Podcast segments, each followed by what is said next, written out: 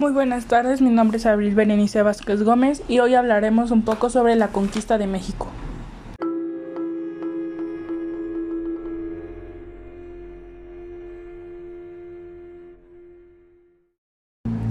La conquista de México.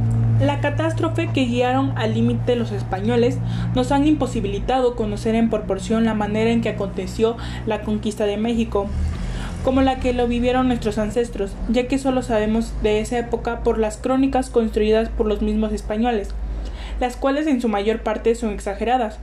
La conquista de México hace mención al sometimiento del imperio azteca por parte de los españoles al mando del conquistador español Hernán Cortés, en nombre de la corona española, que la representaba en ese momento el rey Carlos V.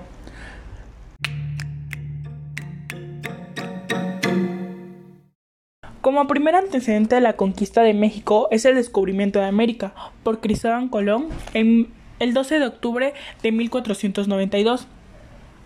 A partir de la primera expedición de Colón al continente americano se asienta la población en Haití. El 10 de febrero de 1519, siendo gobernador de Cuba Diego Velázquez, Hernán Cortés desobedece al gobernador para acelerar su salida de Cuba y hacer una expedición a lo que sería la Nueva España sale con 11 barcos y más de 600 hombres.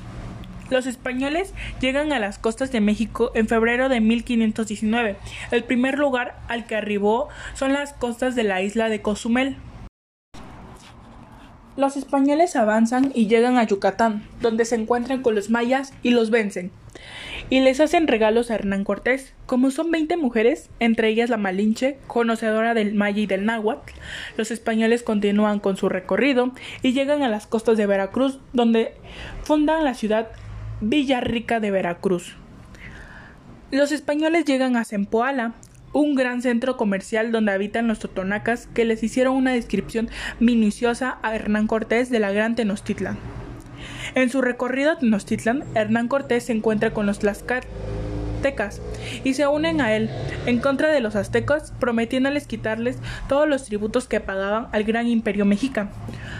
Los españoles llegan a la Gran Tenochtitlan el 8 de octubre de 1519 y el gran emperador Moctezuma recibe con grandes honores a Cortés y lo aloja en el palacio de Ayaxyacatl y posteriormente toman como rehén a Moctezuma.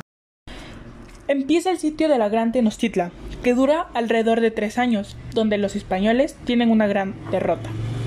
La noche triste, el primero de julio de 1520, Cortés se sienta bajo un árbol y llora por su derrota. Al morir Moctezuma, sube al poder Cuitlacuatl, pero poco puede hacer por su imperio, ya que muere pronto a causa de la viruela, y lo sucede en el trono el joven Cuauhtémoc el 13 de agosto de 1521, Cuauhtémoc fue capturado, lo que significó la definitiva caída de Tenochtitlan en manos de los españoles. A partir de esta fecha inició el periodo de la historia de México conocida como la colonia, que dura tres siglos, de, 1500 de 1521 a 1821. La conquista de México es esencialmente la que establece los aspectos primordiales de la localidad, la economía, la cultura y la ciencia. Lo que poseemos, en cambio, es el reemplazo de una cultura por la occidental. Bueno, y espero que les haya gustado mucho este hecho histórico. Pues nos vemos hasta la próxima. Adiós.